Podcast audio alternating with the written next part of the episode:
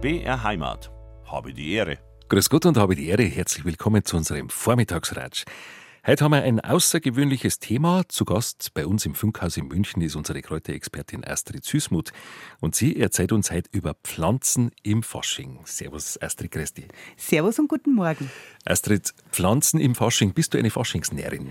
Ja, also so ganz eigentlich nicht. Ich fand das ja schon ganz nett, das Verkleiden hat schon was, aber ich habe da, glaube ich, ein bisschen ein traumatisches Kindheitserlebnis. Okay. Und seitdem, seitdem tue ich mich da ein bisschen schwer. Okay, was ist passiert? Ja, ja, ich war noch recht klar, vielleicht Kindergartenalter, und ich wollte so gerne eine Prinzessin sein, weißt du, so mit Lockerl und Krone Hm. Ja, und, und einem schönen Kleiderl. Meine Mama hat gesagt, das passt gar nicht zu mir. Und weißt du, was ich dann war? Nein. Ein Gartenzwerg. Ah, Ich hatte eine rote Zipfelmütze und einen grauen Bart. Das läuft mir bis heute noch. Wir grüßen deine Mama ganz herzlich, die uns heute zu und freuen uns auf zwei interessante Stunden mit dir. Einmal im Monat ist unsere Kräuterexpertin Astrid Süßmuth zu Gast bei uns im Studio und erzählt interessante Dinge aus dem Reich der Pflanzen. Und für heute hat sie wieder mal ein außergewöhnliches Thema mit dabei, nämlich Pflanzen und Fasching. Astrid, Fasching oder Fasnacht, beide Begriffe gibt's bei uns in Bayern und so langsam steuert ja die närrische Zeit auf ihren Höhepunkt hin. Begonnen hat sie bei den ganz ernsthaften Närrischen ja schon am 11.11. um 11.11 Uhr. Und tatsächlich gibt's auch bei uns in Bayern Faschings- und Fastnachtsgilden, die am 11. November schon losgelegt haben. Und ich frage mich immer, wie gibt's das eigentlich, dass am 11. November, also vor dem Advent, schon der Fasching losgeht? Was steckt da eigentlich dahinter? Da steckt jetzt wahrscheinlich dahinter, dass das Ganze eine Mixtur ist, der Fasching, Fastnacht, Karneval, wie es auch immer heißt, eine Mixtur aus sehr alten und christlichen Bräuchen. Es gehört zum einen einmal dazu, dass ja, das eine Zeit ist, wo eigentlich der Winter verscheucht werden soll, dieser Fasching. Da ist man nochmal lustig, da ist man nochmal fröhlich. Und dann kommt jetzt das Christliche dazu, dass es eine Zeit ist, bevor man in die Fastenzeit vor Ostern kommt. Deswegen Fastnacht. Das ist nicht die Nacht, wo man fastet, sondern wie Heilignacht, die Nacht davor, wo man irgendwo hineinfeiert.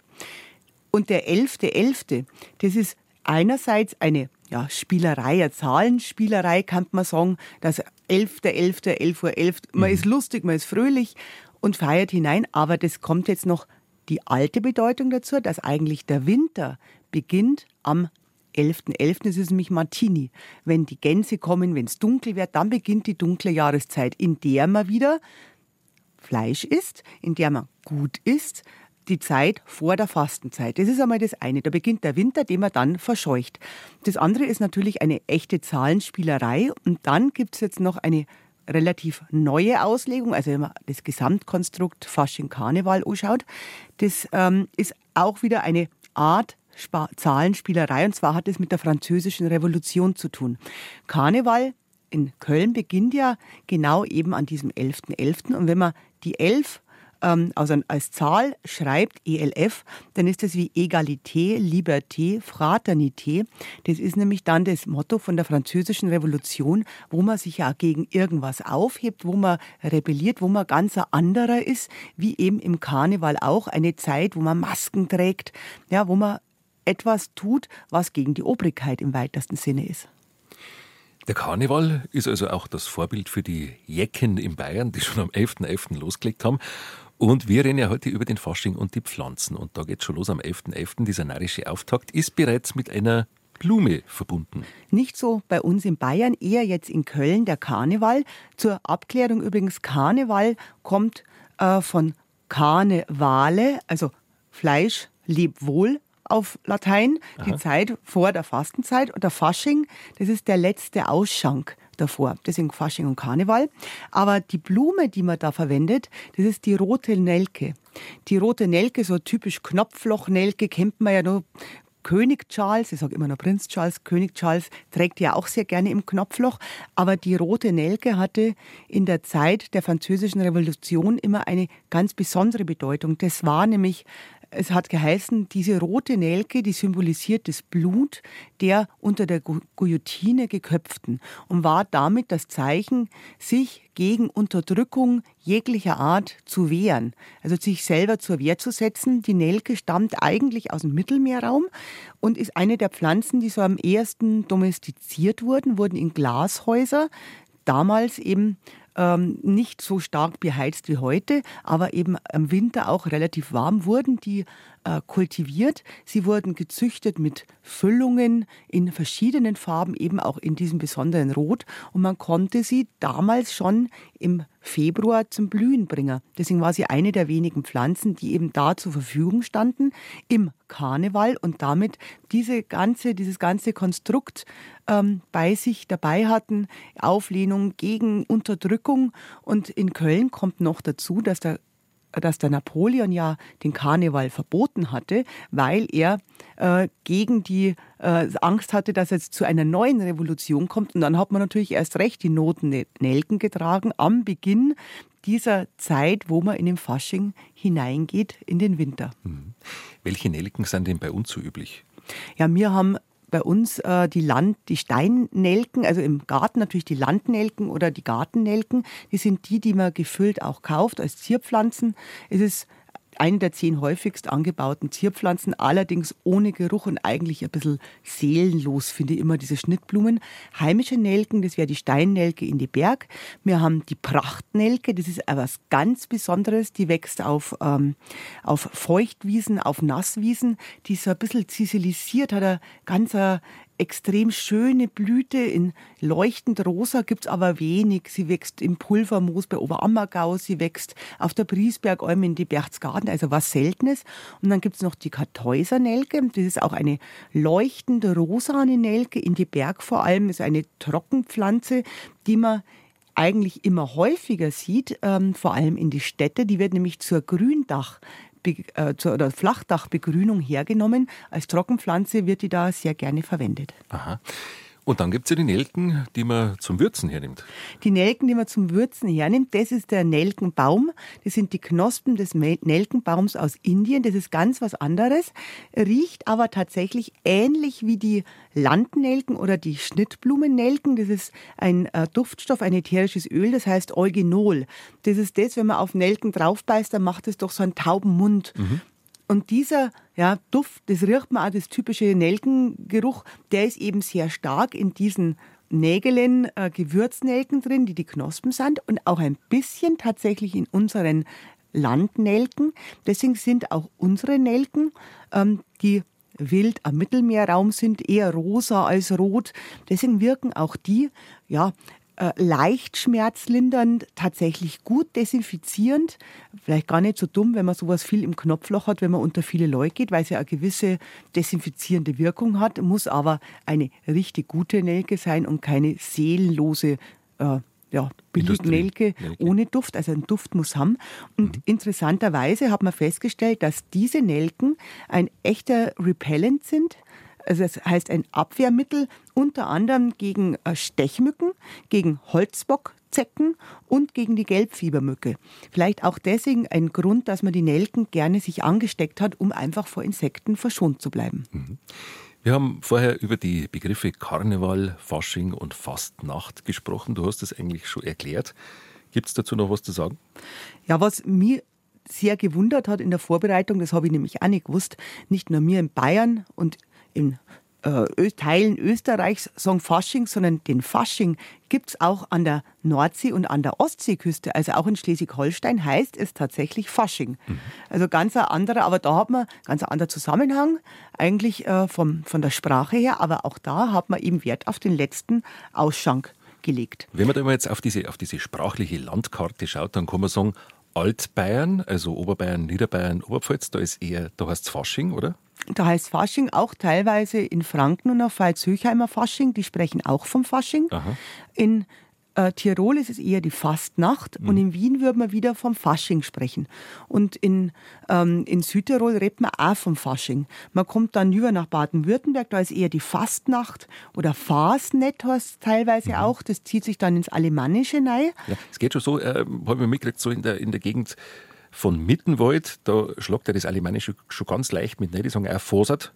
Da haben sie auch wieder. Fosat G. Und da sieht man auch wieder ganz genau in Mittenwald, im Werdenfelser Land, dass es eigentlich ein sehr alter Brauch ist, um den Winter zu verscheuchen. Mit furchterregenden Masken. Diese Winterdämonen sollten verscheucht werden. Das Schellengetön, das Peitschengeknalle, das ist ganz klar. Das heißt einfach weg, schleicht die. Du, du Fasching, ähm, jetzt kommt die lustige Zeit und dann werden wir den Winter loswerden. Und deswegen fängt der Fasching nämlich teilweise auch gerade im alpinen Raum schon mit Dreikönig an nach der Weihnachtszeit. Mhm. Wir reden heute über Pflanzen im Fasching und überhaupt über den Fasching. Viele Bräuche im Fasching sind ja mit dem Winteraustreiben verbunden. Astrid, hast du uns gerade erzählt. Wir kennen da in Bayern auch einige, das Apperschnölzen im Robertiwinkel, das Feuerrädchen im Spessart, die Funkenfeuer im Alemannischen und einiges mehr. Und du erzählst uns heute von Bräuchen zum Winteraustreiben, die dann aber auch mit Pflanzen verbunden sind. Das ist sehr interessant. Die kehren auch dazu. Ja. Und zwar beginnt eigentlich dann diese Tiroler Fastnacht oder Fastnacht, je nachdem, wie es regional gerade heißt, die beginnt eigentlich schon ab drei König. Mit verschiedene Umzüge, mit den Bräuche, den Winter zu verscheuchen, mit Masken. Und da bin ich auch schon mal recht erschrocken. Da bin ich am Tag nach drei König in Tramin gewesen und gehe da durch das Dorf durch, gell, denkt man nichts Schlechtes. Und auf einmal kommen so krokodilsartige Viecher auf mich zu, so ganz kleine, so, so, so Kleingemüse und waren furchtbar laut und, und, und, und haben riesen Krokodilsköpfe aufgehabt. Und das hat mir dann Freundin erzählt, die heißen Wudelen oder Schnappviecher. Das ist ja, das sind so die wilden Gesellen, die den Winter loswerden wollen. Und die gehören tatsächlich zum einen der ältesten Tiroler Fastnachtsbräuche, also Südtirol in dem Fall. Das ist der Traminer Eckmann-Umzug, wo eine ja, mystische Heirat eigentlich, wie es ja ganz oft heißt, die Sonne und die Erde verheiraten sich, damit wieder die Vegetation kommt. Da wird so eine Heirat dargestellt und es kommen eben diese wilden Gesellen, die sind die Wuderlen mit ihrer Art Krokodils ähm, Köpf, die, die klappern also richtig mit der Schnauzen ganz laut, also furchtbar wild. Und dann kommt der wilde Mann. Und der wilde Mann ist über und über in Efeu gekleidet. Der steht für die Vegetation, die wiederkommt. Der grüne Mann. Das gibt's im Keltischen auch, the Horned One, der Grüne aus dem, den Wäldern. Robin Hood ist immer dieser Archetyp des wilden Manns, der die Vegetation zurückbringt. Und der Efeu passt natürlich als Gewand dann sehr, sehr gut, weil der Efeu, der ist immer da, der ist immer grün, der fruchtet im Winter, der bringt einem die Hoffnung, dass das Leben zurückkehren wird. Deswegen hat man also gern bei Beerdigungen dabei, um zu sagen, es wird ein Leben wieder kommen, es gibt ein Leben nach dem Tod, lustigerweise auch zu Hochzeiten, dass man sagt, es bleibt die ewige Liebe über den Tod hinaus. Also sehr schöne ähm, Symbolik eigentlich im Efeu drin und den trägt dieser wilde Mann im Traminer Umzug, um ja, den, das neue Vegetationsjahr zu begrüßen. Ein anderer sehr, sehr schöner Brauch, das ist aus Zirl, also wenn man von Garmisch-Mittenwald runterfahrt nach Innsbruck, an Zirler Berg runter, mhm. dann ist da unten der Brauch der Zirler Türkler.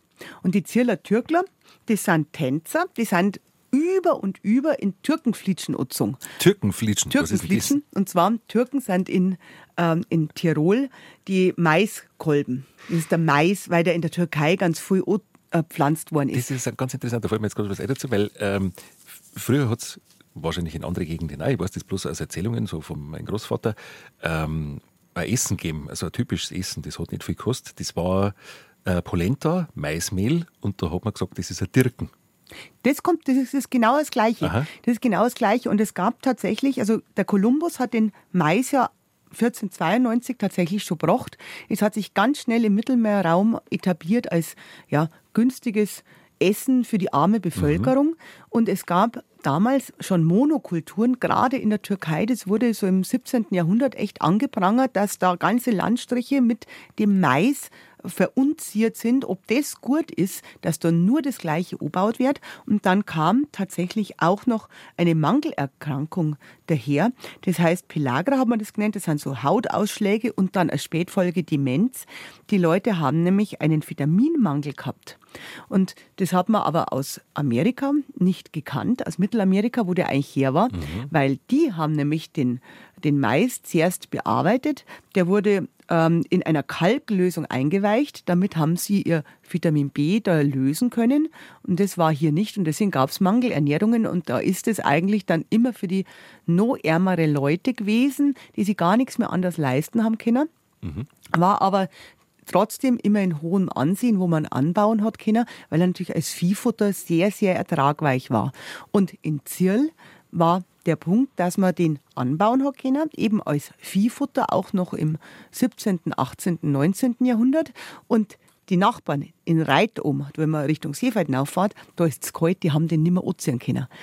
Äh, oder die haben den nicht mehr aufziehen können. Aha. Und deswegen wollten dann die Zirlerburschen die Reiterburschen ärgern und haben sich ja, ihre Fastnachtskostüme über und über behängt mit den sogenannten Türkenflitschen. Das sind diese Blätter, die die Maiskolben einhüllen. Und haben dann eben ihre Fruchtbarkeitstänze im weitesten Sinne aufgeführt ähm, mit der Verkleidung ihrer äh, Fastnachts ähm, wichtigen Pflanze, die jetzt wieder kommen sollen, dem Mais. Da müssen wir vielleicht kurz erklären für alle, die außerhalb von Altbayern sind. Flitschen sind Flügel. Flitschen sind Flügel eigentlich. Ähm, das ist eben dieses Bladel, das oben weghängt mhm. vom Mais. Und der Mais hat ja große Blätter. Der Mais, der große Blätter hat, wobei ein Flitschen kann auch ein lockeres Mädel sein. Gell? Äh, das gibt es natürlich auch. Das gibt's auch. Aber das ist jetzt in dem Fall nicht gemeint. Das sind verschiedene Bräuche und dann gibt es noch einen sehr schönen Brauch, eher mhm. aus dem Tiroler Oberland, das ist das Blochzirn.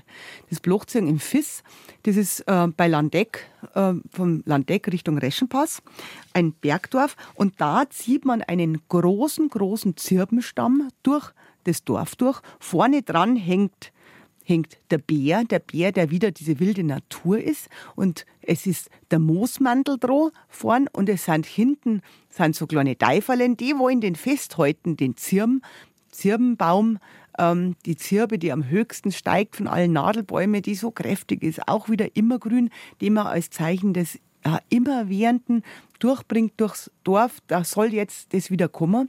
Und hinten die Teifeln wollen es festhalten und es sind dann die Moosmänner eben, die eingespannt werden. Jetzt bringt es jetzt wieder alles zurück und der Bär, der vom Metzger dann irgendwann noch am Ende geschlachtet wird. Und da ist auch was Interessantes. Da sind gerade die Moosmänner bekleidet mit Bartflechten. Bartflechten, die man auch kennt von den Zirbenbäumen, die runterhängen. Das schaut ein bisschen aus wie, ja, wenn alles neblig war, so wie wenn eine andere Welt dahinter ist, hinter die Flechten.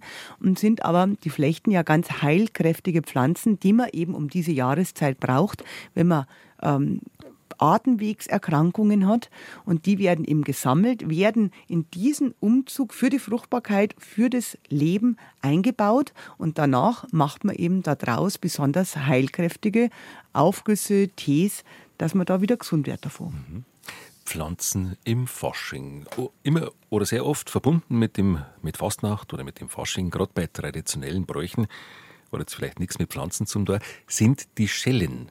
Es gibt den Schellenrührer in Mittenwald und dann gibt es in Nassereit das Schellerlaufen. Das ist eigentlich das Gleiche. Das soll durch den Klang etwas weggebracht werden. Eben soll der Winter verscheucht werden. Hier sind wir und das, ähm, das Schellenlaufen in Nassereit, das ist da an Miminger Plateau oder unterhalb vom Miminger Plateau, findet auch schon ab dem Dreikönigstag bis zum Faschingsdienstag statt. Einfach laut aus, jetzt Winter schleicht die und das hat war der erste Faschingsbrauch, der nach dem Zweiten Weltkrieg in Tirol wieder stattfinden hat dürfen. Das hat der französischen Besatzungsmacht damals so gut gefallen, dass sie 150 Liter Wein beigesteuert haben und 50 Kilo Weizenmehl, dass man da feiern hat können.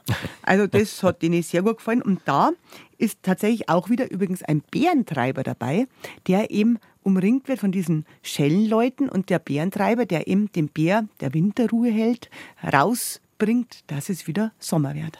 Fasching, Fasnacht und die Pflanzenwelt. Das ist heute unser Thema, zu dem uns Astrid Süßmuth wieder viele interessante Dinge verzeiht. Und wir haben schon viel gehört und gelernt über rote Nelken, über Türkenflitschen und Bartflechten, über Symbolpflanzen und Pflanzenteile, die man zum Verkleiden verwendet.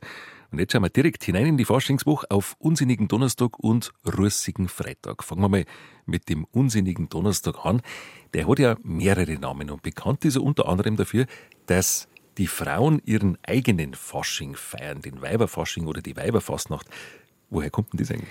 Das wird wahrscheinlich auch ein ganz altes Symbol, ein alter Brauchtum sein, dass die Frauen als Zeichen der erwachenden Fruchtbarkeit selber eine Art Ritual gemacht haben. Das kennt man ja aus der Antike auch, dass da ähm, nur die Frauen gefeiert haben. Jetzt kommt die Zeit wieder, in der das Leben wieder zurückkehrt. Und so ist es wahrscheinlich auch gemeint. Man hat auch im Mittelalter tatsächlich das oft so begangen, an diesem Freitag vor der Fastenzeit, dass sie die Frauen die Hauben runtergerissen haben mit offenen Haaren. Offene Haare sind auch immer Zeichen, dass die Vitalität wiederkommt. Und da hat man einfach gefeiert. Überblieben ist natürlich nur das Krawattenabschneiden. Das ist ein bisschen beschnitten, werde ich sagen. Der unsinnige Donnerstag ist natürlich klar als Auslegung, weil die Faschingszeit, die richtige Faschingszeit jetzt beginnt. Und dann gibt es nur den schönen Begriff schmutziger Donnerstag. Das hat nichts mit Drecker zu tun in dem Fall, sondern das kommt von schmutzig. Das heißt sowas wie fettig. Also vom Schmolz, schmolziger Donnerstag, weil man an diesem Tag begonnen hat, die Krapfen zu backen. Mhm. Das man hat verbrauchen müssen, was man noch an Vorräte gehabt hat, an tierischen Vorräten, eben als Schmolz und die Eier vor der Fastenzeit. Das ist im Prinzip das Gleiche wie mit dem 11.11. .11. zum Martini. Da hat man dann eben auch nochmal gut gegessen, die Gansal gegessen, ähm, als Schmolz aufbraucht vor der Fastenzeit, die dann mit im Advent auch wieder kommen ist. Also auch wieder so eine Zeit vor der Fastenzeit. Und das Gleiche mit dem schmutzigen Donnerstag, wo jetzt die gute Zeit der Faschingskrapfen kommt. Ich finde es ja ganz schlimm, dass die das ganze Jahr schon gibt. Ich mag eigentlich nur am Fasching, an Faschingskrapfen und mein Faschingskrapfen muss ja wirklich mit Aprikosen gefüllt sein. Mhm, ganz klassisch. Ganz, ganz, ganz klassisch, allerdings nur bei uns, gell? Ja? Nur bei uns, also der, unser Krapfen hat in Bayern eine Aprikosenfüllung, was ich jetzt recht gut finde eigentlich, aber was, ja, ich finde, das muss so sein, weil die Aprikosen sogar als Marmelade, wirken noch stimmungsaufhellend. Die Aprikosen nach Shakespeare sollen aphrodisierend sein. Ja, also vielleicht im Fasching auch nicht ganz verkehrt. Das macht ein bisschen locker auf jeden Fall. Ne? Ähm, Aprikosensaft übrigens, ein Direktsaft, macht ein sehr schönes Gesicht, auch wenn man ein bisschen müde ist, macht er eine schöne Haut, kann man noch am auch brauchen, wobei den Faschingskrapfen isst man natürlich. Gell. Also von dem her passt es ganz gut. Man isst allerdings eher in Bayern, äh, in Altbayern, den Krapfen mit Aprikosenfüllung. Ähm, er wird auch in Tirol und in Wien gerne mit Aprikosenfüllung gegessen, also Marillenfüllung in dem Fall dann auch. Mhm. Das ist ganz unterschiedlich, was man rein tut. In Norddeutschland in Westdeutschland nimmt man eher eine rote Marmelade. In den neuen Bundesländern ist besonders Pflaumenmus sehr beliebt. Und in, äh, in Südtirol und Italien über mag man eher Vanillefüllungen. Und in Franken natürlich das Hiffenmark. Da mhm. gehört natürlich eine Hagebutte rein. Mhm. Und so unterschiedlich wie die Füllungen, das fand ich auch wieder spannend, ist die Bezeichnung für die Krapfen. Wie der Krapfen, wo heißt, also bei uns ist der Krapfen einfach ähm, das Faschingsgebäck, wobei ein Krapfen kann ja auch ein Graukrapfen oder sowas sein. Also alles herausbachene und in Südtirol sind Krapfen verschiedenste ähm, rausbachene Teiggebäcke, also Schmalzgebäcke, da gibt es ja diese Bladeln, die Nickeln, alles Mögliche. Und meistens heißt er eigentlich Pfannkuchen, der Faschingskrapfen. Mhm. Und das finde ich jetzt immer ein bisschen schwierig, weil wenn ich einen Pfannkuchen will, dann nehme ja. den flachen aus der Pfanne und nicht den rausbachern. Also es gibt den Begriff Berliner Ballen tatsächlich, das sagt man im Ruhrgebiet. Dann der Berliner Pfannkuchen und in Berlin sagt man nur Pfannkuchen. Es gibt auch Kreppel oder Puffel oder Fasnachtskirchler oder einfach Kirchler. Also sehr spannend, wie man da eigentlich was nennt. Mhm. Das ist ja ganz interessant nebenbei. Es gibt etliche Volkslieder, Almlieder, Almlieder, wo die Sängerin Grab verbracht für einen Jäger oder für einen, für einen Burm, der vorbeikommt. Und ähm, da glaube ich auch nicht, dass da um Faschingskrapfen geht, sondern nein, nein, da geht es natürlich um ein Schmalzbauer. Das ist einfach äh, ein mhm. Hefegebäck, das in Schmalz rausbacher wird. Mhm. Aber diese Faschingskrapfen, die sind tatsächlich auch ein sehr altes, ein zeremonielles Gebäck jeglicher Art. Da gibt es vom Hans Sachs aus Nürnberg, der Meistersinger von 1540, tatsächlich einen überlieferten Spruch. Ich habe zur Fastnacht euch hierher geladen, dass ihr euch Krapfen holt und Fladen, heut mit mir wollt Fastnacht halten, dem Brauche nach, dem guten Alten. Mhm. Und dann ist natürlich ein sehr schöner äh, Brauch, dass man da viel isst davor. Und ganz bekannt waren auch die Wiener Köchinnen, die als Krapfenbacherinnen ähm, bezeichnet wurden. Und für den Wiener Kongress, also da haben sich die wohl 1815 selber übertroffen, weil da sollen 10 Millionen Krapfen gegessen worden sein. Also das ist natürlich dann richtig viel. Wahrscheinlich mit Marillenfüllung. Wahrscheinlich mit Marillenfüllung. Und dann kann man sie auch als Krapfen verkleiden, als richtig großer, weil das, das, das bleibt man dann schon auch auf. Dann schaut man selber so aus. Da darf man nur wenig essen. Jetzt ist ja oft immer wieder mal die Rede von Marillen und von Aprikosen. Was ist da eigentlich der Unterschied? Gibt es da noch? Marillen und Aprikosen ist das Gleiche tatsächlich. Das ist ganz spannend, weil kommen tun die Aprikosen eigentlich aus Armenien. Ähm, daher heißt es auch auf Botanisch Prunus americana, also Armenicana von Armenien eben. Und der Name Marille heißt Amarillo aus Armenien stammen. Das ist eigentlich das Gleiche, das ist nur ähm, lokale Verschiedenheit, wie man es wie nennt. Aber es bedeutet eben beides aus Armenien kommend. Und man hat tatsächlich bei, äh, bei Garen heißt der Ort, das ist eine ehemalige Stadt, äh, oder historische Stadt in Armenien, da hat man Aprikosenkerne gefunden aus der Kupfersteinzeit. Also ur, uralt. Und der Alexander der Große hat die äh, Aprikose dann erst in Griechenland eingeführt und das muss ein, ein sehr, sehr gesunde, äh, gesundes äh, Lebensmittel überhaupt sein, weil in Pakistan, da gibt es ein Tal, dieses Hunza-Tal heißt es. Das ist das Tal der Hundertjährigen. Es gibt nirgends auf der Welt so viele Hundertjährige wie in diesem pakistanischen Tal. Und es gibt nirgends so viele Aprikosenbäume, natürliche, wie in diesem Tal. Und die leben praktisch das ganze Jahr über von Aprikosen und werden richtig alt. Richtig alt. Mir fällt da immer der Marillenschnaps ein. Und der ist ja in Österreich sehr verbreitet. Gell? Warum ist das eigentlich so? Weil die in Österreich wahrscheinlich die Aprikosen einfach besser wachsen jetzt als wir bei uns. Ja, also in der Wachau zum Beispiel, mhm. da werden die ja angebaut, da ist eben das Klima richtig. Das ist ein bisschen kalt bei uns, also die äh, verträgt zwar, die Marille, die Aprikose verträgt zwar Winterkälte, aber sie blüht ganz, ganz früh.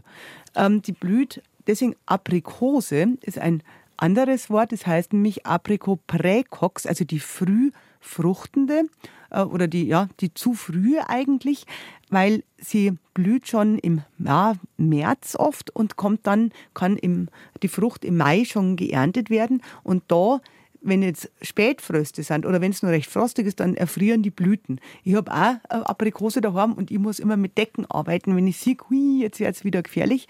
Und deshalb können die nur irgendwo sein, wo es eben nicht zu diesen Fröst, Frosteinbruch und diesen Frösten im Frühjahr kommt.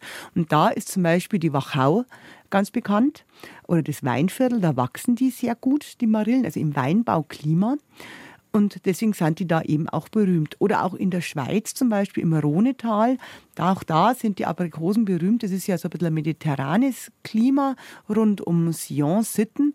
Und da sind eben diese schönen Aprikosenbäume. Was ganz abgesehen davon wunder, wunderschön ist, wenn man im März rum da ist und es blühen unten die Aprikosenbäume und oben sind die weißen 4000 da drüber, Wahnsinn. ist natürlich gigantisch. Ja. Gigantisch. Und dann kann man hinaufgehen vom, vom Frühling, macht eine Skitour irgendwo da oben im gleißenden ja. Gletscherschnee und kommt wieder runter im Frühling. Da weiß man einfach, dass eine Aprikose was Stimmungsaufhellendes mhm. ist. Da kommt man wieder dazu. Das ist Habe die Ehre und heute reden wir über Pflanzen im Fasching.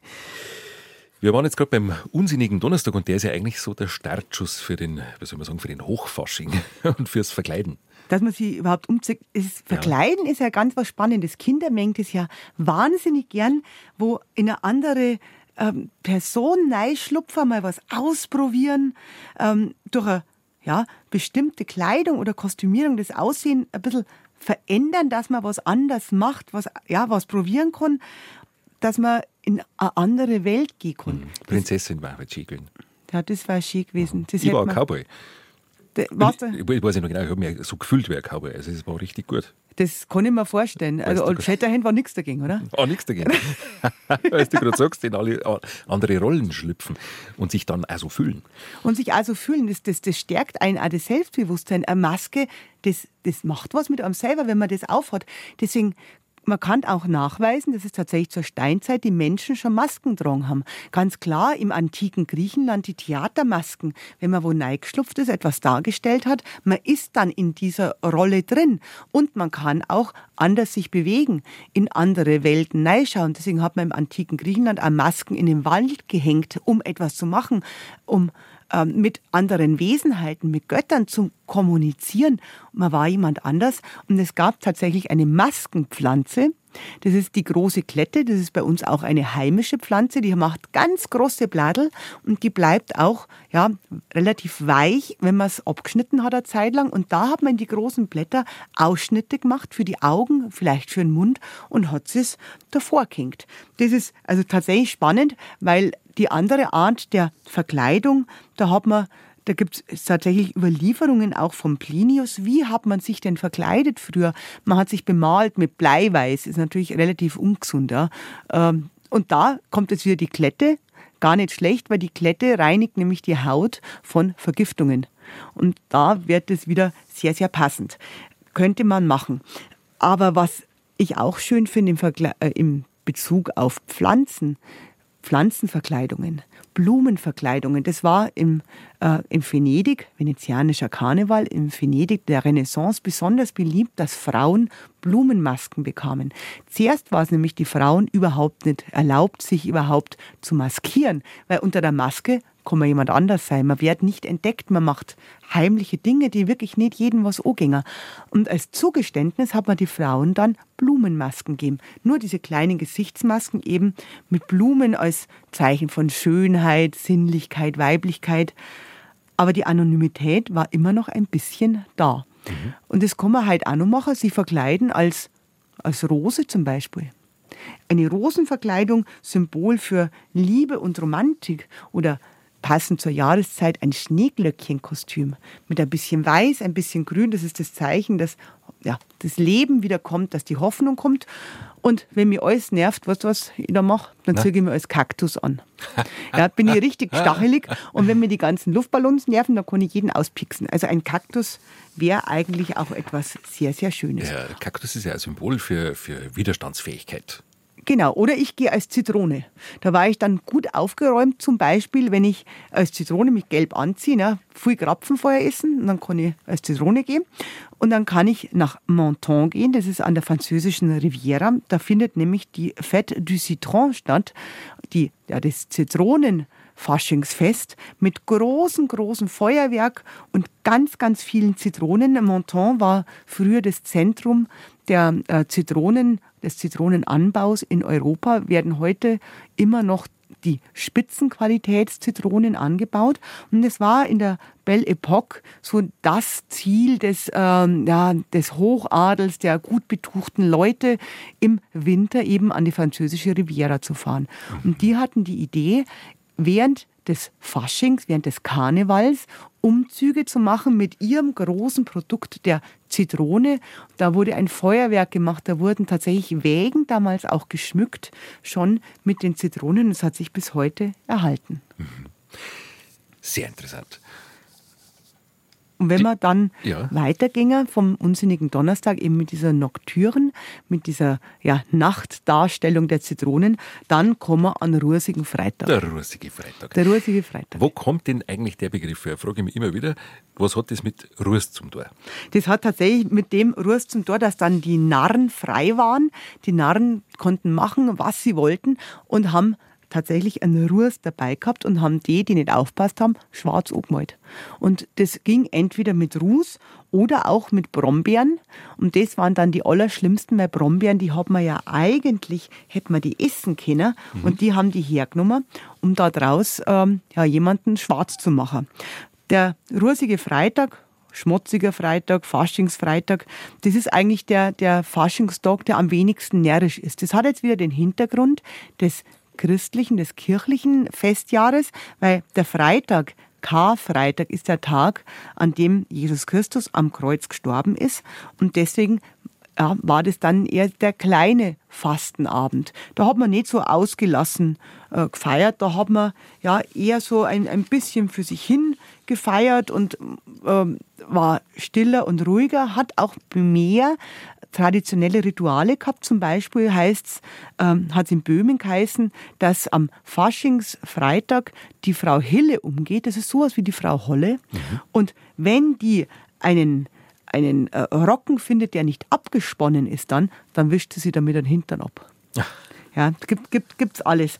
Ähm, ein schöneres Brauchtum findet man aber dann in Norditalien. Da gibt's ein, da heißt es nämlich, ähm, es ist der Gnocchi-Freitag.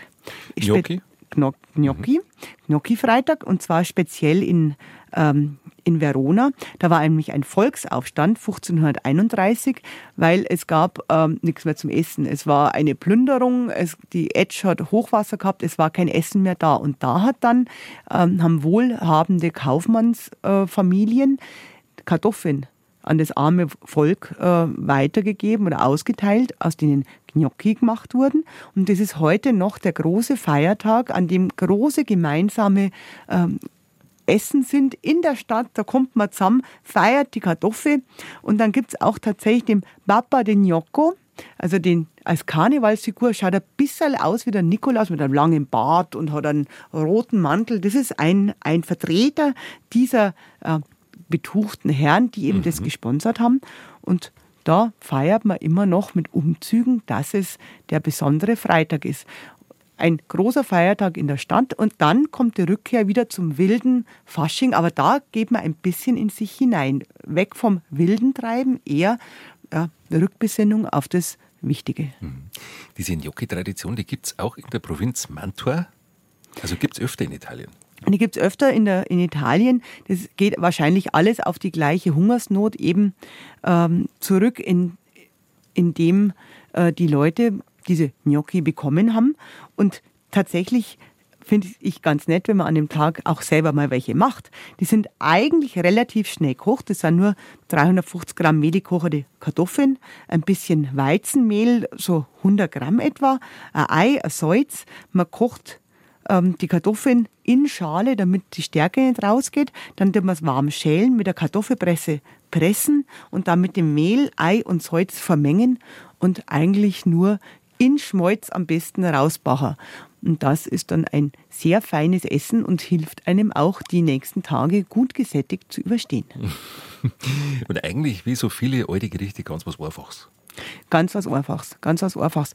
Die Kartoffeln sind ja bei uns echtes Grundnahrungsmittel, aber auch wieder gekommen eigentlich erst ähm, nach der Entdeckung Amerikas und waren zuerst bei uns gar nicht so beliebt, weil man hat die, Ober, die oberirdischen ähm, Triebe, man hat die Beeren gegessen, die Leute sind krank geworden. Es ist ja ein Nachtschattengewächs eigentlich und geschafft hat der alte Fritz erst, die als ja, echtes Nahrungsmittel im, ähm, im Land zu verbreiten, nachdem er den Kartoffelbefehl gegeben hat. Es musste jeder das anbauen und er hat vor allem seinen persönlichen Kartoffelacker von Soldaten bewachen lassen.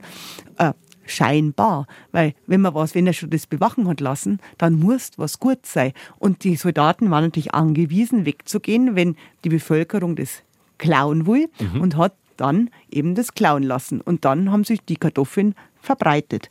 Was ich so nett finde mit den Kartoffeln, ähm, du kennst doch die Ente, das Auto. Mhm. Und die Ente wurde konstruiert, 1934 ein günstiges Auto, um zwei in Holzschuhen fahrenden Bauern mit einem Sack Kartoffeln und einem Korb Eier über einen frisch gepflügten Acker zu bringen. Also die Kartoffeln waren immer schon wichtig, dass man die überbringt. Überhaupt die Kartoffel in äh, in Frankreich war sie zunächst auch nicht als Essen so beliebt, sondern man hat die als Schmuckpflanze gehabt. Die hat ja wunderschöne weiße Blüten und erst als Schmuckpflanze, dann ist man draufgekommen, oh ja, man kann es essen. Und Marie Antoinette, äh, das war ja die, das Volk soll ähm, Kuchen essen. Soll Kuchen essen und wenn es kein Brot hat, ne? Es war eine Hungersnot auch damals und die hat sich eben die Blüten ins Haar gesteckt, für, äh, um schön zu sein für die Bälle. Und wenn die Kartoffel nicht blüht, dann kann es auch keine Rhizome, keine Knollen ausbilden. Also da sieht man wieder die ganze Dekadenz. Hm, sehr interessant. Immer wieder auch sehr interessant, über die Grenzen Bayerns und über die Grenzen Deutschlands hinaus, hinauszuschauen in unsere Nachbarländer, weil alles miteinander zusammenhängt. In der kommenden Stunde schauen wir auf das Faschingswochenende. Auch das hat viel mit Pflanzen zu tun. Da gibt es den Nelken-Samstag, den Tulpensonntag und natürlich den bekannten Rosenmontag. Was da dahinter steckt, das erfahren wir von Astrid Süßmuth in der kommenden Stunde. Ich hoffe, Sie haben ein bisschen Zeit für uns. Bis gleich.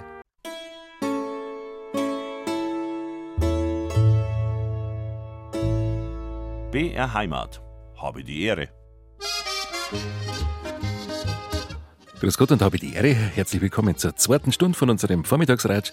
Zu Gast ist unsere Kräuterexpertin Astrid Süßmuth und sie erzählt uns über Pflanzen in Fasching und Fasnacht. Gleich einmal auf Nelken Samstag, Tulpensonntag und natürlich auf den Rosenmontag. Pflanzen und Fasching bzw. Fastnacht. Das ist heute unser Thema mit unserer Expertin Astrid Süßmuth. Und jetzt schauen wir mal auf das Faschingswochenende, auf Nelken Samstag und Tulpensonntag.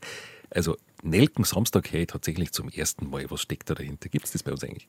Nein, das gibt es bei uns eigentlich nicht. Ich glaube, es ist eher ein Konstrukt, ähm, das allerdings wieder beinhaltet, dass die Nelke, die rote Nelke, ein Faschings- Karnevalssymbol ist, einfach aus ihrer alten Symbolik heraus das Blut derer zu repräsentieren, die bei der Guillotinierung gestorben sind und dann ein Zeichen der, der Auflehnung gegen Unterdrückung war, wo der Karneval ja mit seiner Maskierung, mit äh, dem wilden Treiben eben auch dafür steht. Mhm. Auflehnung gegen Fremdherrschaft. Genau, du hast ja vorher erzählt, dass da äh, Verbindungen gibt zur französischen genau, deshalb Revolution. Nelken Samstag mhm. vielleicht, auch weil man einfach noch eine Blume gebraucht hat, um diese ganze Blumenwoche. Wir kommen ja dann zum Tulpensonntag und zum Rosenmontag.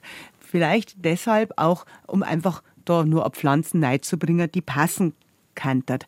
Andere Wörter für einen Faschingssonntag äh, oder Faschingssamstag, also Ihnen am Faschingssamstag, er heißt auch schmolziger Samstag, da waren wir wieder beim Schmolzgebäck. Mhm das passt eigentlich auch ganz gut. Der Faschingssamstag ist auch eher so ein, ein Festeltag, einfach ein wilderer. Ich bin einmal rein zufällig tatsächlich in Südfrankreich gewesen und war dann hin und weg, weil da blüht es nämlich schon, im Gegensatz zu uns, so früh im Jahr. Und da blühen die Mimosen so schön, die falsche Akazie, die Silberakazie. Das schaut aus, als ob die ganzen Hügel rund um Nizza in eine gelb sonnengelb getaucht sind. Und es ist ein unglaublicher, blumiger Duft. Mhm. Wunderschön, man kann sie richtig neisetzen. Und da hat einer ein Künstler natürlich, ja, wer sonst, Ende des 19. Jahrhunderts die Idee gehabt, eine Blumenschlacht zu veranstalten. Aus den Blumen, die eben hier gerade wachsen. Und die Leute sollen sich mit Sträußen bewerfen, gegenseitig, so als besondere Faschingsaktion, so Revoluzertum mhm. gegen das Establishment, mhm. damals schon, ne?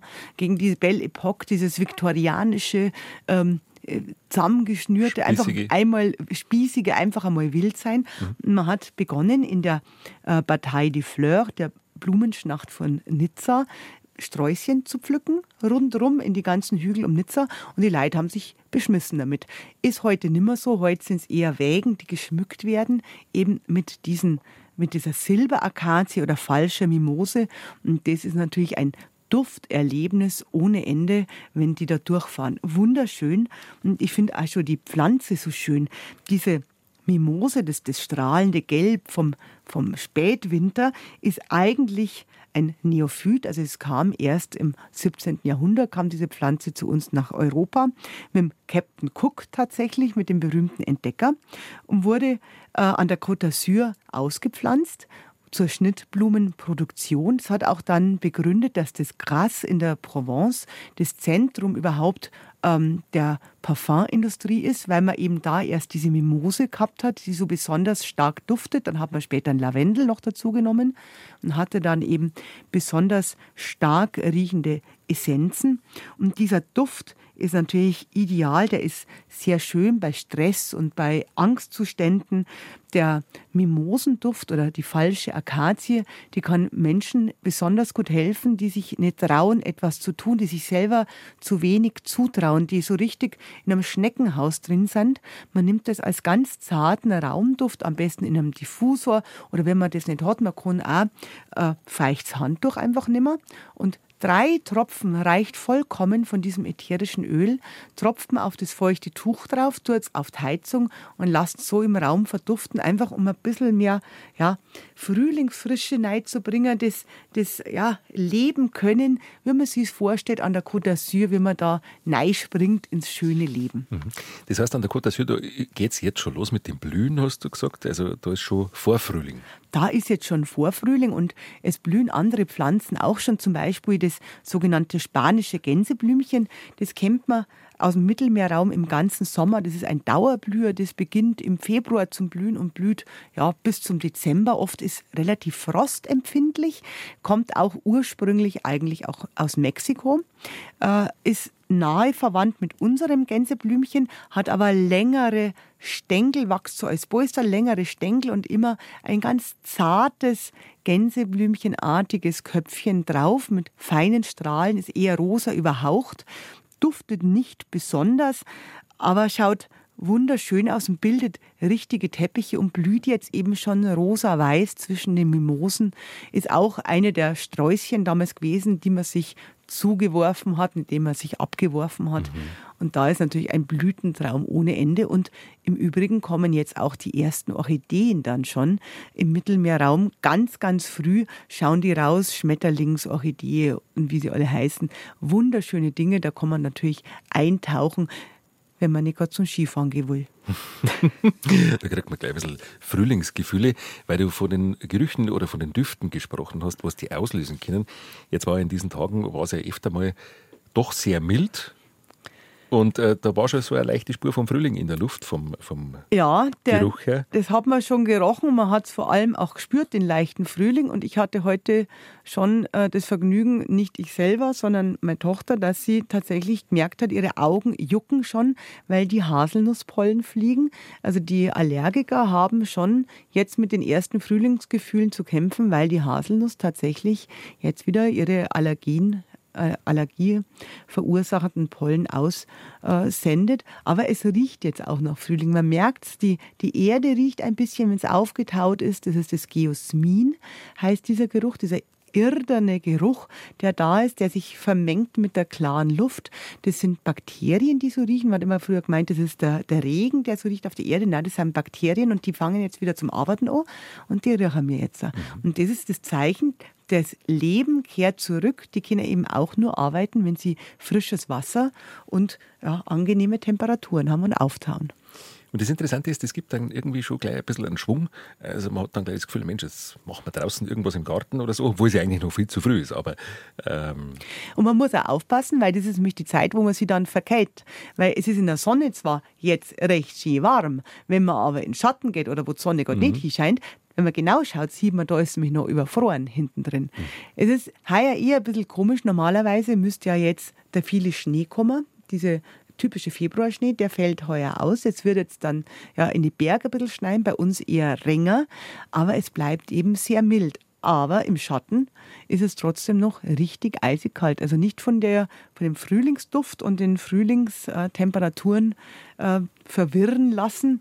Im bleibt da mit den Blümchen bei uns auch lieber im Haus. Ich habe jetzt, es war zum Glück der Tulpensonntag schon, also der, der holländische, niederländische Tulpensonntag. Das ist immer der dritte Sonntag im Januar, wo die Tulpensaison beginnt. Seitdem habe ich jetzt auch meine Tulpen da stehen. Das sind die einzigen Schnittblumen, die ich mag. Die muss ich immer haben, damit es wieder Frühling wird. Und es passt auch ganz gut, dass es eben dann der Faschingssonntag auch Tulpensonntag heißt. Auf den kommen wir jetzt. Aber weil du gerade noch gesagt hast, aufpassen, es ist noch, es ist noch Winter, das gilt auch für alle Faschingsnarrischen, die leicht bekleidet sind in der Nacht und dann verschwitzt ins Freie gehen. Äh, ja, das, das passiert dann und je intensiver die Feier war, umso schneller kann das tatsächlich passieren. Der Tulpensonntag, gibt es den Ausdruck bei uns? Den gibt es auch nicht bei uns. Das gibt es auch nicht bei uns. Es ist eher in Richtung Karneval, wo auch dann die Tulpen tatsächlich da sind, die man sie auch verschenkt an die Feierlichkeiten.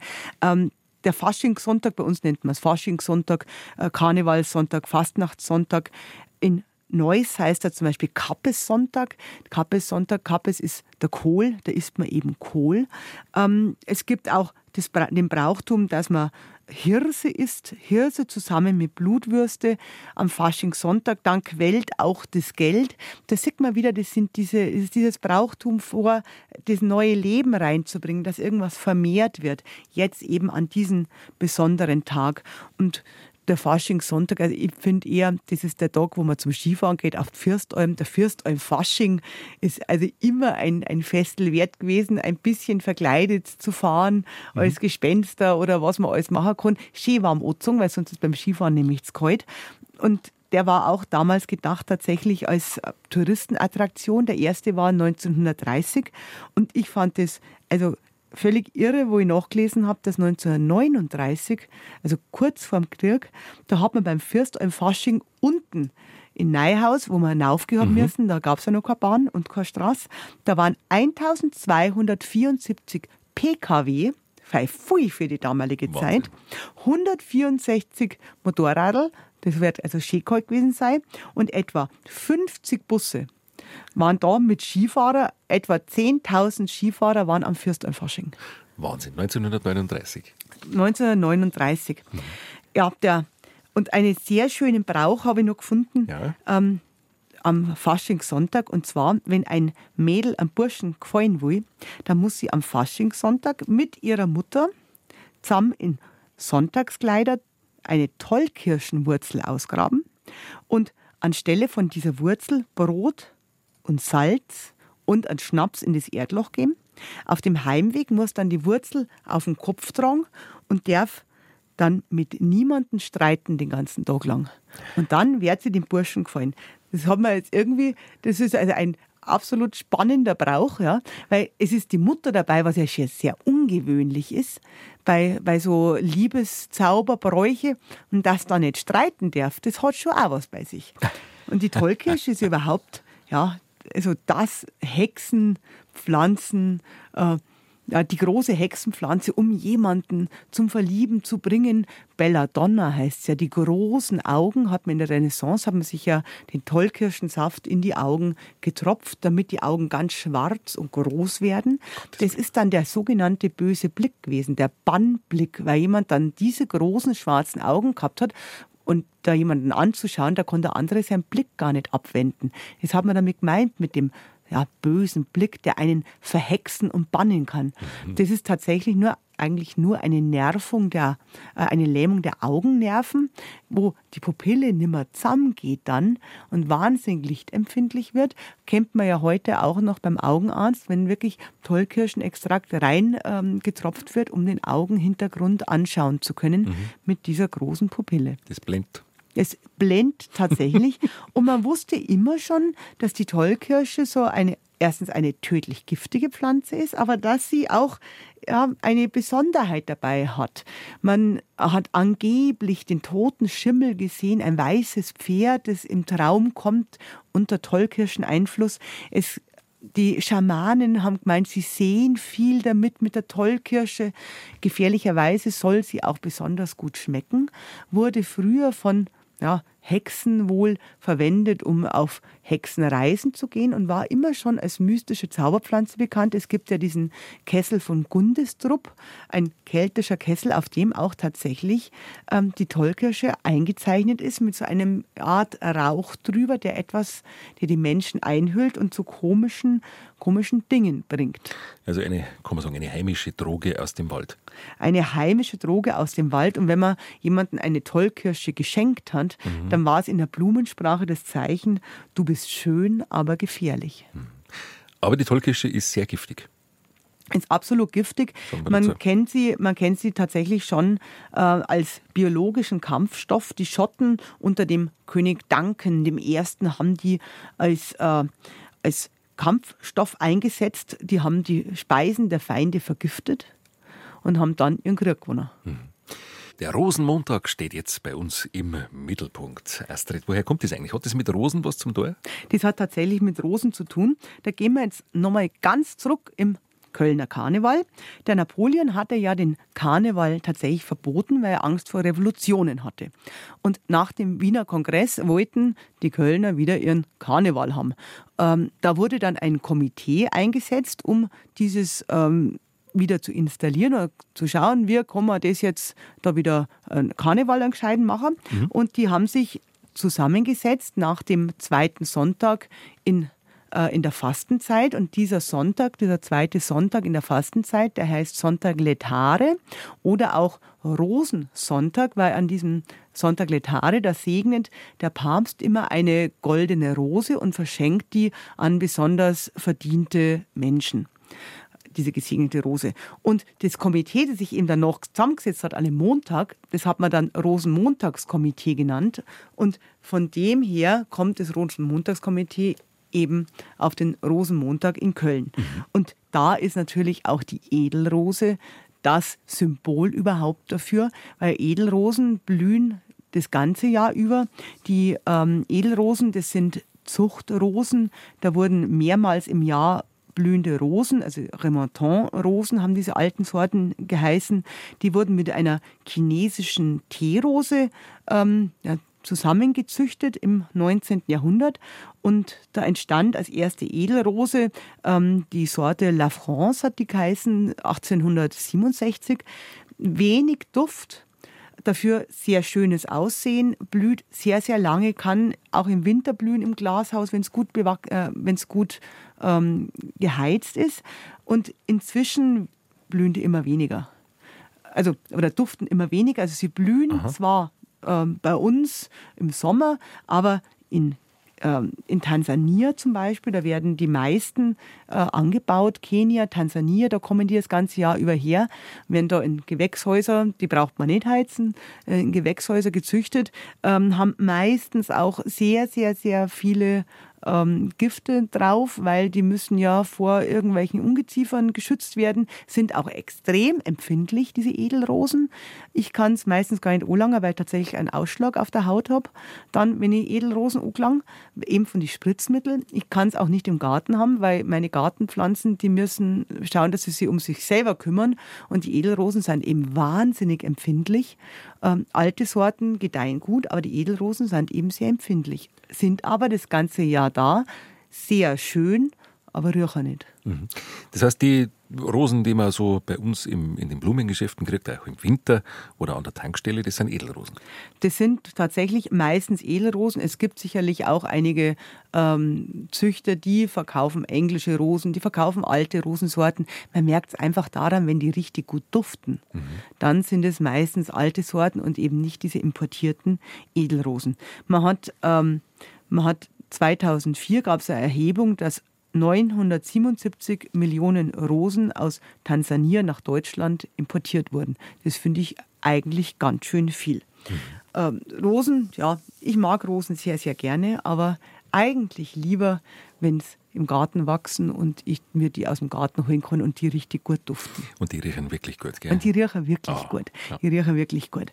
Aber der Rosenmontag ist also der Beginn der richtig schönen Faschingszeit, wo man sie dann auch äh, richtig schminkt und wo die Kinder dann ihre Festel machen. Da habe ich auch mal eine gute Idee gehabt. Da habe ich mir gedacht, jetzt machen wir so. Jetzt, weil alles immer so künstliche Sachen sind, jetzt mache ich selber mal Fasching-Schminke für die Kinder. Und mein Bub wollte als Sonne gehen und dann habe ich ein Kurkuma genommen, Kurkuma-Gewürz, habe das ein bisschen mit Wasser angerührt und habe dann aus ihm im Gesicht eine schöne Sonne gemacht er war etwa drei Wochen lang eine Sonne, weil das nicht mehr weggegangen ist. Also Obacht geben, ähm, das lässt sich mit Kurkuma färbt wunderbar, aber es ist nachhaltend gefärbt und die Leute haben alle gemeint, der hat Gelbsucht, aber er war doch nur eine Faschingssonne. Ähm, also aufpassen. Man kann es aber auch anders machen. Und zwar kann man ein paar Farbtöne tatsächlich sehr schön auch zu Hause herstellen. Und zwar die Farbe Lila, so lila-violett. Und zwar geht es mit dem Usambara-Veilchen. Das kennst du bestimmt, das ist so ein, so ein bisschen eine Staubfängerblume, mhm. hat sehr schöne lila Blüten. Und diese lila Blüten, wenn man, wenn man nimmt, die tut man klein machen, ähm, so einen guten Esslöffel, klein schneiden von den Blüten, ein bisschen einkochen dann ausdrucke, dann habe ich eine schöne lila Farbe und die tue ich wiederum mit ein bisschen Creme und ein bisschen Tonerde anrühren, dass schick schmeidig ist und kann das dann als lila Farbe verwenden. Das geht sehr, sehr gut. Und wenn ich eine weiße Farbe haben will, dann nehme ich nur die Tonerde mit ein bisschen Creme, kann das eincremen und für eine schwarze Faschingsschminke, ich habe immer gern, also ich bin am liebsten immer Kätzchen gell, im Fasching ja? mit Schnurrbartel, ja, das mhm. mag ich, und einem schwarzen Näschen. Da kann man zum Beispiel Kohletabletten nehmen, ganz normal aus der Hausapotheke, die tun wir ein bisschen klein vermahlen und dann mit wieder ein bisschen Tonerde, ein bisschen Creme und da kann man dann zeichnen damit. Die Frage ist ja immer, wie kriegt man das dann wieder runter? Abschminken ist also ein Thema. Abschminken ist auch ein Thema. Da ist sehr praktisch, was jetzt schon bei uns im Garten wächst. Ich habe es gerade am Wochenende bei mir im Garten gefunden. Da gibt es nämlich den persischen Ehrenpreis. Vielleicht kennst du es Männertreu. Mhm. Das sind so kleine blaue Blumen. Ähm, ein kleiner, ganz ein kleiner Ehrenpreis ist auch erst im 19. Jahrhundert eben aus Persien bei uns eingebürgert worden. Und der ist ein hervorragendes Mittel, um die Haut zu reinigen. Man kann den, also mit was, man macht einen Tee draus, ist jetzt nicht verseift, sondern tatsächlich reinigend. Mit dem wascht man das Ganze ab, man reinigt die Haut und ähm, es regt den Hautstoffwechsel auch leicht an, sodass sich die Haut selber reinigen kann. Also sie arbeitet einfach, um Giftstoffe und eben auch Farbpigmente wieder rauszubringen. Vom Rosenmontag schauen wir auf den Faschingsdienstag und auch der ist mit Pflanzen verbunden. Der heißt auch Veilchendienstag und das hat jetzt auch einen sinnvollen Hintergrund, weil das Veilchen, das ist ja lila, lila-violett, wie die Farbe der kommenden Fastenzeit und auf das wirkt es tatsächlich schon hin. Der, die Namenswahl Veilchendienstag für den Faschingsdienstag, das deutet eben auch darauf hin, dass man wissen soll, dass jetzt die Faschingszeit bald rum ist, dass die ernste Zeit beginnt und dass man es nicht ganz übertreibt, sondern ein bisschen diese, ja, diese Art Demut hat. Dabei ist aber immer noch ein wilder Tag, ein, ein ja, auch schmutziger Dienstag, eben weil das Schmalzgebäck immer noch gegessen wird. Man macht wilde Dinge, zum Beispiel soll man äh, ganz heimlich seinen eigenen Kehricht auf einem fremden Misthaufen verschütten und dann hat man nämlich das eigene Haus von Flöhen und von Ungeziefer befreit und hat alles zu den Nachbarn geschickt. Die Symbolkraft ist ja auch im Fasching, haben wir ja schon drüber gesprochen, sehr groß, oft mit gewissen Ritualen und Bräuchen. Und da gibt es ja dann am Faschingsdienstag oder am Aschermittwoch in der Früh manchmal den Brauch, dass man den Fasching begräbt oder ertränkt. Oder verbrennt. Oder auch. verbrennt. Ein ganz schön, besonders schönes ähm, Faschingsfeuer gibt es zum Beispiel ähm, im französischen Jura. Da wird, da, da blüht oder blühen um diese, um diese Jahreszeit schon die kleinen Schlüsselblumen. Also nicht die, die wir haben, die Schlüsselblumen, sondern die niederliegenden Schlüsselblumen, die sind ein bisschen früher dran. Und die Mädel müssen hoffentlich ist das in dem Jahr immer schon daran, die Mädel, deren sich ins Haar diese Schlüsselblumenblüten stecken. Drei Stück, wenn sie unverheiratet sind und fünf Stück, wenn sie verheiratet sind. Das drei steht wahrscheinlich für Mensch, Natur, Göttlichkeit und das fünf steht ja vielleicht für das Erwachen der Natur, wie ja, die fünf Wochentage sind die fünf Planeten, die man früher kannte. Und dann springen die Frauen die Mädel mit die Burschen zusammen über das runtergebrannte Feuer und die Burschen kriegen dann eine der Blüten, nicht alle, gell? eine der Blüten als Glücksbringer übers Jahr und müssen die beuten und das ist natürlich dann was richtig Gutes, wenn man das geschenkt kriegt. Und es kann auch sein, wenn der Bursche nicht gescheit ansteht, dass er eben keine Blüte kriegt. Mhm. Und diese kleine Schlüsselblume, die wächst auch tatsächlich im nördlichen ähm, Mittel- oder im südöstlichen Mittelmeerraum. Und da heißt die nicht mehr Schlüsselblume, sondern es ist eine nahe verwandte Art. Es ist die Karnevalsprimel. Die heißt tatsächlich so. Die macht nämlich was ganz Besonderes. Diese Karnevalsprimel ganz früh im Jahr blühend, also tatsächlich ab Februar, jetzt es zum Blühen dann bald an. Wenn die unten auf Meereshöhe ist, dann blüht die lila. Dann hat die so ein tiefes lila-violett. Und je höher es hinaufsteigt, umso heller wird es. Und auf 1000 Meter ist es auf einmal Schlüsselblumengelb. Also die ganze Farbbreite. Und wenn man die entnimmt und woanders hinpflanzt, dann changiert die Pflanze oder wird in den kommenden Jahren sich verändern in der Farbe zu der Höhenstufe, wo sie gerade ist. Deshalb heißt sie tatsächlich Karnevalsprimel. Und was an der so richtig spannend ist, ist, dass man festgestellt hat, sie ist ein großes Mittel bei Kopfschmerzen mit Übelkeit und Schwindel, was einem vielleicht um diese Jahreszeit zufällig passieren kann. Und sie ist eine der wenigen Heilpflanzen, die offensichtlich wirksam gegen Lungentuberkulose sind.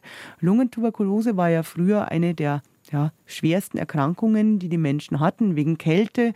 Äh, besonders häufig ist es eben im späten Winter, im frühen Frühjahr aufgetreten, wenn es so diese feuchte Kälte hat. Und da ist eben die Karnevalsprimel ein großes, großes Heilmittel gewesen, was jetzt mehrfach auch schon äh, nachgeforscht werden konnte. Bei uns blühen keine Schlüsselblumen rund um den Fasching, da ist noch zu kalt. Und äh, ich habe von dir einen Spruch gelernt, schneit es am Faschingsdienstag, schneit es Zwetschgen. Ich hoffe, dass es schneit am Faschingsdienstag, damit wir das, wieder viel das Zwetschgen hoffe, kriegen. Das hoffe ich auch sehr. Und dann vor allem hoffe ich, dass es einen guten Zwetschgendatsche gibt. Ja. Jetzt haben wir viel über Pflanzen im Fasching geredet, zuletzt über den Faschingsdienstag und jetzt geht die Fastenzeit los. Mit dem Aschermittwoch ist alles vorbei, das ganze närrische Treiben. Die Fastenzeit beginnt und auch die ist mir natürlich mit Ritualen verbunden und auch mit Pflanzen. Auch mit Pflanzen tatsächlich. Es gibt die Überlieferung, dass man Anisbrote am Aschermittwoch bachen soll. Und die füttert man dann vier Wochen lang die Daumen, damit sie recht gedeihen. Man hat ja früher die Daumen im Kalten zum Essen und die füttert man damit. Anis ist ein Brotgewürz kennt man es vor allem. Man hat es im Mittelmeerraum früher viel angebaut. Äh, bei uns ist es nie recht angebaut worden, weil der Anis braucht es recht warm dem ist meistens zu kalt. Aber in Südtirol kennt man schon auch so von, von die Finchgall und so. In die Finchgall sind, da ist auch eben warm genug. Mhm. Und man nimmt es sehr, sehr gerne her, weil der Anis selber ist desinfizierend, er ist ähm, antimikrobiell, also es können keine ähm, verändert sich eben das Brot nicht, deswegen tun wir es im Finchgall rein, damit mhm. sie das besser aufhebt, damit es nicht so schlecht schimmelt und nicht schlecht wird. Ist das nicht im Schüttelbrot auch drin, glaube ich? Im Schüttelbrot ist auch drin, da kann aber auch der Schabzigerklee drin sein. Der hat auch so einen leichten, anisartigen ah. Geschmack. Also das sind verschiedene Rezepturen, die sie da mhm. die ja. Hand in Hand gingen. Mhm. Und der, das Anis galt auch tatsächlich als Aphrodisiakum. Also fast alle Mittelmeerpflanzen habe ich festgestellt. Gell? Also, ah, sehr eigen. Aber die Anis, der Anis wurde ja immer schon in der Antike als Opferspeise gegeben. Also Opferkringel hat man gemacht, die hat man dann im Tempel dargeboten. Und eben am Aschermittwoch, das ist ja also ein Opferungstag eigentlich, da hat man es dann, ähm, da dann die Tauwal gegeben. Die, die, Taube, die ja für das Wohlgefallen steht, die für, als Symbol für die kommende gute Zeit, für die glückliche Zeit steht, denen hat man eben etwas gegeben. Und Vögel sind ja oft Boten in andere ähm, in andere Sphären. Und wenn man ein Daum was füttert, der Friedenstaube, dann gibt man eben damit auch den Wunsch hin, als Opferung, dass etwas besonders wird. Der Aschermittwoch hat seinen Namen ja davon, dass man eben das Aschekreuz auf die Stirn zeichnet, dass etwas vorbei ist. Aber das kann ähm, auch noch ältere Bräuche geben, zum Beispiel in Splügen in der Schweiz. Da gibt es einen ganz schönen Brauch und zwar, das hat dann wieder eher mit der Vegetation und dem erstehenden Leben zu tun. Da sind die Burschen verkleidet, die Unverheirateten und die sausen rum im Dorf, kann man sich richtig vorstellen, und jagen die Mädel und die Frauen und die Kinder und deren die alle rusig im Gesicht anschmieren. Und alle, die rusig sind nachher, die dürfen am späten Nachmittag in die Häuser rumgehen und sammeln Eier ein. Und dann wird aus den Eier wird dann ähm, ein Eiersalat gemacht. Es wird ähm, ein Trunk aus aus Wein mit Eiern lustigerweise auch hergestellt. Und um Mitternacht treffen sie alle, die Rusigen und die verkleideten Maschkerer, zusammen und deren miteinander essen, also wie ein rituelles Mahl eigentlich. Und dann deren die Maschkerer ihre Masken ablegen.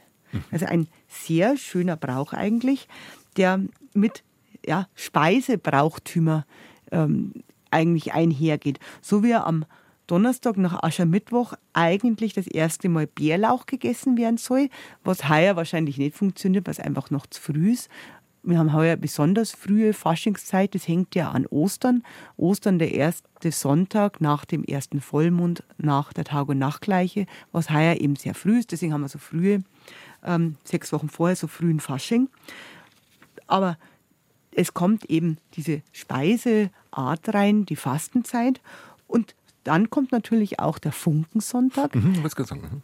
Mhm. Wenn der Funkensonntag, das ist der erste Sonntag ähm, nach, in, der Fasten, in der Fastenzeit, wo ein Feuer gemacht wird, um wiederum den Winter symbolisch zum Verbrennen.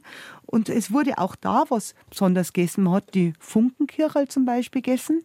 Ein, ja, ein, ein Gebäck eigentlich, wo man sagt, ja, warum darf jetzt da schon wieder ein Schmolzgebäck sein? Ist aber tatsächlich in dem Fall eben etwas, das man rituell hingibt, das die Burschen kriegen, die am Funkensonntag das Feuer gebracht haben, die eine Kraft brauchen, die Vegetationsgeister ähm, aufrufen wieder. Und eine andere Art des ähm, Ritualgebäcks waren früher die Küchlimein, die man am, ähm, am, am Funkensonntag gegessen hat im Badischen. Und zwar sind es wie Streusel aus Kornelkirschen Blüten, die Kornelkirsche, das ist heißt auch gelber Hartriegel oder Dirndlstrauch. Das ist ein heimisches Sträuchlein, macht eben Kirschen im Hochsommer, die äh, so Art Kirschen, die, die Dirndeln, aus denen kann man Marmelade machen, die kann man trocknen und essen. Und der blüht aber schon ganz früh. Der blüht jetzt schon ähm, im Februar, fängt er zum Blühen an. Heuer ist vielleicht auch noch ein bisschen früher. Aber da kann man eben die Zweigerl mit diesen Blüten nehmen und in ein, eine Art Pfannkuchenteig aus äh, nein, ähm, eintauchen und dann rausbachen, so ähnlich wie, die Hollerkirche. Die Hollerkirche. Mhm. Und das ist eine ganz alte Art der Opferspeise. Das geht tatsächlich auf einen römischen Brauch zu Ehren von einer gewissen Göttin Strenia zurück, der ihr äh, Feiertag war am 1. März immer. Und da hat man tatsächlich goldene Blütenzweige, auch hier die Kornelkirsche, gebrochen und hat sie ähm, als Opfergabe rausgebacken, eben in einem Teig so ähnlich wie Hollerkirchel, was ja mit der Frau Holle wieder zu tun hat, aber eben dieses Sonnenkirchel, was wieder die Küchli-Main sind. Von den Funkenfeuern bleiben wir ein bisschen im, im, im Westen von Deutschland, Südwesten, da gibt es auch das Scheibenschlagen. Und dieses Scheibenschlagen geht sehr weit zurück.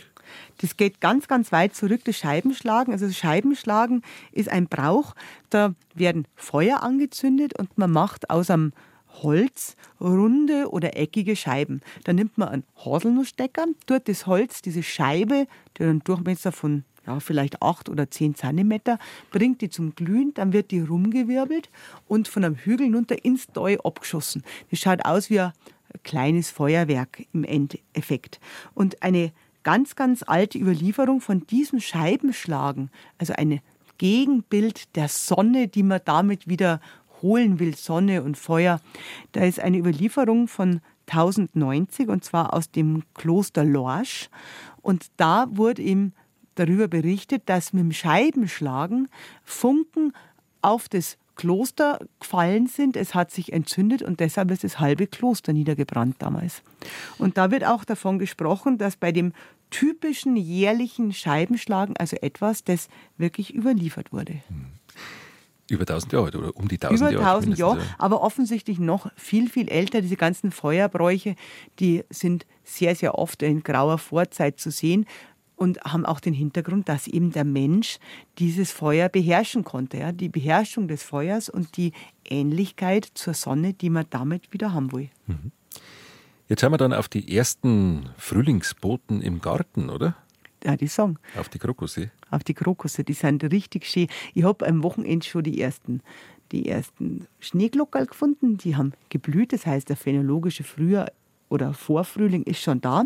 Und es spitzen schon die Krokusse raus. Tatsächlich. Tatsächlich. Also das Aller, Allerschönste. Es heißt ja, Krokusse im Garten, wenn man hat, das zieht die Liebe an und das Glück aufs Haus. Also unbedingt schauen, dass man Krokusse hat. Und wenn man kein Haus hat, dann kann man sich ja eine Schale vor die Tür stellen und da Krokusse einpflanzen. Mhm. Die, es gibt ungefähr ja, 240 Krokusarten. Man findet immer noch neue Arten natürlich dazu. Aber Gezüchtet werden etwa 30 Krokusarten und davon ist einer der erste, der, einer der ersten die blühende Elfenkrokus. Das ist eine ja so leicht lilane Art, so, so zartes Lila, fängt jetzt im Februar zum Blühen an, kommt ähm, aus ja so diese sommergrüne Laubwälder im nördlichen nordöstlichen Mittelmeerbereich und der hat die Laubblätter kennt man auch ganz typisch, die sind jetzt schon da, die haben einen weißen Mittelstreifen, das sieht man immer recht schön und der lockt eben besonders die Liebe an. Er geht auf, wenn die Sonne scheint und sobald aber eine Wolke kommt, dann macht er zu. Das mag er gar nicht. Das mag ich nicht mehr. Nein, ich finde am hübschesten die lila Krokusse. Es sind aber auch sehr schön die Goldkrokusse. Die wachsen in der Türkei wild. Die haben diese großen gelben Blüten, die aus bestimmt einem Garten verwildern, ganz, mhm. ganz leicht. Ähm, blühen ein bisschen später, meistens so Mitte bis Ende Februar kommen die. Die sind tatsächlich auch ein sehr altes Symbol für das Licht. Das Licht, das die Dunkelheit des Todes überwindet, passt natürlich gut zur Jahreszeit. Eben dieses goldene steht auch als Sinnbild für Geduld, die man haben muss, dass das Jahr wieder kommt. Und dann gibt es noch natürlich die Gartenkrokusse. Die Gartenkrokusse, das heißt, der heißt botanisch Crocus purpurensis, kommt eigentlich aus Nepal, wurde dann in Wien mitgebracht, in die Hofburg, wurde da gepflanzt und hat sich seitdem ähm, groß ausgebreitet. Bei uns, dem gefällt es einfach bei uns recht gut, mit seinen violetten Blüten und den ganz, ganz großen, ja, Blüten, die da sind und die einfach nur schön sind. Und mich freut am allermeisten immer, wenn die ersten Bienchen kommen und da reinschlupfen, da muss man mal zuhören. Das brummelt da innen drin. Ganz laut brummelt und wenn die Bienen rausfliegen, dann haben sie richtige Hosal von dem, von dem Pollen. Das schaut wunderschön aus. Habe die Ehre am Donnerstagvormittag am 1. Februar. Morgen ist Lichtmess und äh, Jetzt liegt aber schon der Frühlingsduft in der Luft und die Krokusse spitzen schon ganz langsam raus. Ist das normal? Ist das zu früh oder ist das im Rahmen? Also heute ist ja der 1. Februar, der Tag der heiligen Brigitte oder Bridget. Das war eine keltische Göttin eigentlich, die man christianisiert hat. Und diese keltische Göttin, die hat über das Feuer geherrscht und da hat man gesagt, die bringt das früher, das war früher der ja, phänologische Vorfrühling heißt Zeit. Der, das Schneeglöckchen war ihre Pflanze und die hat den Frühling gebracht. Das kann man schon so sagen. Es gibt auch den schönen Spruch, wenn es zu Lichtmess stürmt und schneit, ist der Frühling nicht mehr weit. Das ähm, würde heuer eher heißen, dass wir auf den Frühling noch ein bisschen warten müssen. Ähm, es ist schon diese Wettersingularität mit dem Februarschnee. Typischerweise am 1. Februar um ein dumm schneit es mhm. immer sehr früh. Ja. Das haben wir heute tatsächlich auch, aber in einer ganz abgeschwächten Form, es ist in die Bergschneizeit tatsächlich, ein bisschen zumindest. Bei uns regnet es, es ist einfach sehr warm und der Schnee ist nicht da. Also stürmen und schneien so ein bisschen. Es wird wohl sehr warm sein, dann das kommende Frühjahr auch, wobei es für die ersten Pflanzen dann wahrscheinlich gut ist. Zum Beispiel in Kärnten freut man sich sehr über eine Pflanze, die jetzt schon blüht oder kommt. Die heißt auch Lichtmessblume.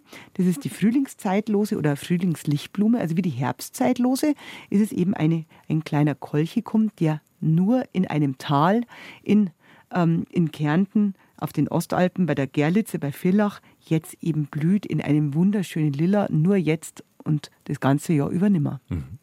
Also wir reden ja am Ende der, der Sendung, wenn du da bist, immer über Wettersingularitäten, also über Dinge, die eigentlich jährlich wiederkehren oder alle paar Jahre, die so typisch sind für eine gewisse Zeit im Jahr.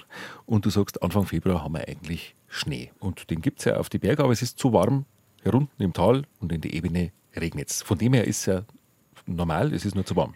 Es ist normal, nur zu warm. Also diese feuchte Luft ist tatsächlich da, dass ein Niederschlag kommt, aber eben sehr wenig auch. Es sind ja oft da diese großen Mengen an Schnee, die haben wir heuer nicht, sondern nur wenig. Und die heilige St. Dorothee, die allerweil am meisten Schnee hat, nächste Woche am 6., die wird heuer wohl nicht so viel Schnee haben. Hm. Kann man eine Prognose abgeben? Kriegen wir noch mal einen gescheiten Schnee? Ich glaube fast nicht. Ich glaube fast nicht. Mit einem weinenden Auge als Skifahrer muss ich das so sagen. Mhm. Das ist natürlich sehr schade. Aber ich schaue mir lieber die Pflanzen und ich komme da freue mich dann, auch wenn es wenig Schnee hat.